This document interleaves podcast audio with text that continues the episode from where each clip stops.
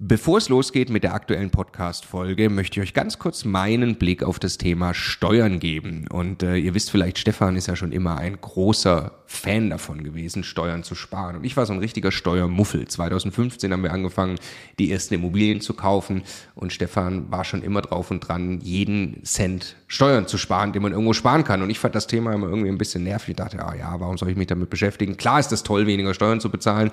Aber jetzt wollen wir doch erstmal Immobilien kaufen, Business aufbauen und so weiter. Und ich bin sehr froh und dankbar, dass Stefan sehr frühzeitig zum Beispiel angefangen hat, dass wir eine Holding gründen, die Immobilien in die richtigen Gesellschaftsstrukturen kaufen. Ähm, und ja, wa warum? Also was habe ich dann äh, in den letzten Jahren jetzt äh, lernen dürfen von Stefan und natürlich dann speziell von Martin Richter, der ja, äh, ja wirklich, ich würde mal sagen, Deutschlands bester Steuerberater für Immobilieninvestoren ist. Was ich lernen durfte, ist, dass zum einen Immobilieninvestoren tatsächlich sehr viel mehr Möglichkeiten haben, Steuern zu sparen. Das ist schon sehr eindrucksvoll, was man alles machen kann. Aber dann, und das ist der entscheidende Punkt, sind die gesparten Steuern ja pures Eigenkapital. Es geht also nicht nur darum, dass ich jedes Jahr x tausend Euro weniger Steuern bezahle, sondern es geht darum, dass ich dieses Geld als pures Eigenkapital, als Immobilieninvestor ja wieder ans Arbeiten bringe und sie mit zweistelligen Eigenkapitalrenditen einsetze. Und ich mir dann anschaue, wie viel größer mein Vermögensaufbau ausfällt, zum Beispiel über zehn Jahre, dann kann es gut sein, ich habe nachher das doppelte Vermögen, weil ich mich eben damit beschäftigt habe, Eigenkapital schon vorzugehen, indem ich möglichst viel oder möglichst wenig Geld ans Finanzamt äh, äh, bezahle und möglichst viel Steuern spare, die ich wieder reinvestieren kann. Genau deshalb machen wir seit vielen Jahren sehr viele Inhalte gemeinsam mit Martin Richter und wenn du Lust hast, einmal zu erfahren, welche Möglichkeiten es alles gibt, der eine große Rundumüberblick, dann ist unser Live-Webinar kostenlos, 100% kostenloses Live-Webinar mit Martin Richter genau das Richtige. Eine Stunde lang geht er durch alle steuerlich relevanten Themen für dich als privater Immobilieninvestor. www.immocation.de slash Steuerwebinar. Da findest du die Termine. Es sind alles Live-Termine, die wir jetzt mit ihm aufgesetzt haben. Also am besten jetzt gleich anmelden. Viel Spaß! Hey zusammen! Der Content, den ihr jetzt hört, ist eigentlich für YouTube bestimmt. Wir wollten euch den aber nicht vorenthalten, also hauen wir ihn jetzt einfach als Podcast raus. Viel Spaß beim Hören! Dass die Darlehenszinsen alle gestiegen sind in den letzten Wochen, Monaten, das habt ihr alle mitbekommen. Und wie es dazu gekommen ist, aus meiner Sicht werde ich euch in diesem Video zeigen. Und ich werde euch am Ende des Videos auch zeigen, wie ich mit der Situation positiv umgehe und wie meine Strategie für die nächsten Wochen und Monaten aussieht. Die Bauzinsen steigen momentan relativ stark im Verhältnis zu den letzten äh, Wochen und Monaten. Und alle fragen sich, warum steigen eigentlich die Bauzinsen, wodurch die EZB den Leitzins noch gar nicht erhöht hat. Ja, und da fängt schon mal das erste Missverständnis an, weil ähm, die Bauzinsen, die man am Markt zahlt, gar nicht direkt etwas mit dem Leitzins der EZB zu tun haben. Die EZB, der Leitzins erstmal hauptsächlich für die Preisstabilität in Europa zuständig. Und äh, die Banken, die uns oder euch Geld leihen, kaufen sich das Geld ja selbst ein, zum großen Teil am Kapitalmarkt. Was passiert eigentlich an den Kapitalmärkten momentan? Nehmen wir mal die Anleihenmärkte. Ähm, jahrelang waren jetzt die Bundesanleihen, also wir leihen dem Bund Geld und bekommen dafür eine feste Prämie zurückgezahlt. Als Dankeschön, dass wir dem Bund Geld leihen, ähm, gab es ja 0%, 0,1%.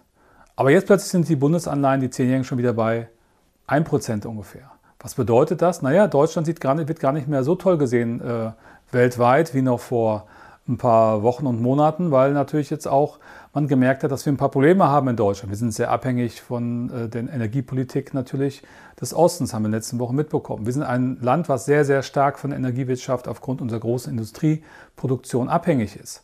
Auf der anderen Seite sind wir auch nicht vorbereitet, äh, was militärisch äh, die Punkte angeht, haben viele NATO-Länder natürlich jetzt festgestellt. Vorher haben sie es vielleicht schon gewusst, aber nicht so drauf geachtet. Und wir sind natürlich noch nicht vorbereitet auf die Energiewende. Und alles das führt dazu, dass jetzt eine Bundesanleihe ein bisschen höher äh, bepreist wird, weil das Risiko ein bisschen nach oben gegangen ist. Je schlechter die Bonität des Emittenten ist, desto höher ist die Prämie, die ihr bekommt. Und wenn die Bank jetzt sich auch Geld äh, leiht und an den Kapitalmärkten sich Geld einkauft, muss die Bank natürlich zehn Jahre bewerten. Das heißt, die zahlt natürlich auch eine Anleihe für zehn Jahre. Und äh, die Bank äh, muss auch mit einpreisen, dass sie zum Beispiel jetzt in den nächsten Wochen, Monaten und Jahren höhere Rücklagen bilden muss bei der EZB, weil die EZB hat jetzt erkannt, wow, wir müssen auch ein bisschen aufpassen und wir brauchen mehr Rücklagen von den Banken, wenn sie Geld rausgeben. So. Und obendrein wollen die Banken auch noch Geld verdienen. Das heißt, es sind verschiedene Faktoren, die dazu führen, dass die Bank aus diesen unterschiedlichen Dingen heraus einen Zins für uns individuell dann erarbeitet. So, und die Banken preisen natürlich auch dein individuelles Risiko mit ein, was auch damit zu tun hat, dass die Banken momentan global Angst haben vor einer Rezession. Rezession bedeutet natürlich höhere Arbeitslosigkeit, höhere Ausfallrisiken.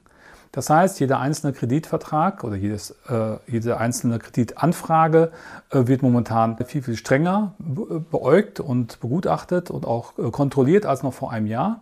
Und das bedeutet auch, dass die Anforderungen an den, an den Kreditnehmer steigen werden. Das heißt, höhere Kap Eigenkapitalanforderungen zum Beispiel, höhere ähm, Bonität des, ähm, des Kreditnehmers und auch eine höhere Prüfung des Objektes, äh, was man gerne kaufen möchte. Also insgesamt wird es ein bisschen komplizierter, es wird ein bisschen anstrengender, aber äh, die Banken müssen natürlich nach wie vor Geld verkaufen. Das ist ja auch das Dilemma für die Banken. Ja, sie verdienen nur Geld, wenn sie Geld rausgeben, aber sie verlieren Geld, wenn sie Geld zu leichtsinnig rausgeben. Und da versuchen die gerade so die, äh, die Mitte zu finden. In einigen Regionen kann es natürlich dazu führen, dass äh, die Banken höheres Risiko sehen für ein Investment. Dann steigen die Zinsen. Wenn die Zinsen dort steigen, äh, fallen auf Dauer die Preise, weil die Leute sich die Wohnung dort nicht mehr kaufen können oder nicht mehr kaufen wollen oder schmeißen es günstig auf den Markt. Und das äh, wird dann dazu führen, dass die Nächsten, die es kaufen wollen, wieder größere Probleme haben, bei der Bank es einzukaufen. Dann gibt es praktisch eine Spirale. Und das kann natürlich in einigen Regionen in Deutschland so ein, so ein in sich selbst beruhender Prozess werden. Und wenn man wüsste, wo es ist, wäre natürlich klasse.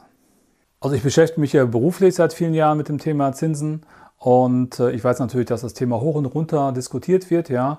In einigen Kreisen wird es halt sehr intellektuell äh, diskutiert, in anderen Kreisen sehr basic, aber allesamt haben wir keine Glaskugel, sondern wir können immer nur in die Vergangenheit schauen und gucken, wie sich in vergleichbaren Situationen die Märkte entwickelt haben. Jetzt haben wir aber noch parallel dazu einen Krieg in Europa. Das heißt, die Situation ist einmalig. Ich persönlich fahre folgende Strategie. Ich halte gerade ein bisschen die Füße still. Ich schaue mir den Markt an. Ich rede mit meinen Banken. Ich äh, sehe zu, dass ich meine Objekte, die ich dort anbringe, noch besser vorbereite und ich äh, setze vermerkt, äh, vermehrt auf variable Finanzierung, das heißt drei Monats Oribor. Das heißt, das ist, ein, ist, der Zins, den die Banken sich gegenseitig, wo die Banken sich gegenseitig für drei Monate das Geld leihen.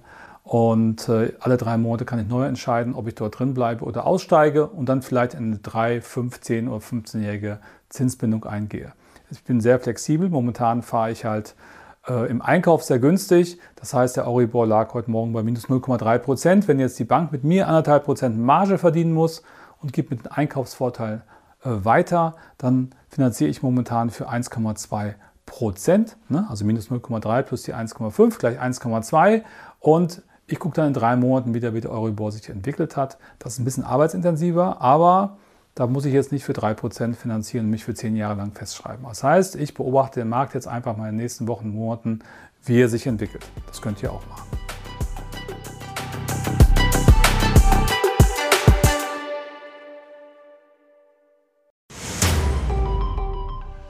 Jetzt nochmal der Hinweis, bevor ihr die nächste Folge weiterzieht, auf unser Steuerwebinar. Live mit Martin Richter, also dem Steuerberater für Immobilieninvestoren in Deutschland. Äh, wirklich live, also genau diese Termine. Und äh, es wird einen Überblick geben über all die großen Möglichkeiten, als Immobilieninvestor Steuern zu sparen beim Bestandsaufbau, aber auch wenn man schon Vermögen hat, was man im Bestand sortieren kann, um einfach mehr Geld übrig zu behalten, wie man Vermögen weitergeben kann und so weiter. Also, glaube ich, ein absolutes Muss für jeden Immobilieninvestor. Ja, Stefan, du bist ja eh schon ein großer Steuerfan immer gewesen. Für mich ist er eher anstrengend, aber man kann es auch nicht ignorieren. Die Potenziale sind äh, wirklich extrem, die man speziell als privater Immobilieninvestor hat. Deshalb immocation.de slash Steuerwebinar. Da kann man sich anmelden, ist 100% kostenlos, ist live, gibt nur diese Termine, die dort stehen. Wir freuen uns auf euch.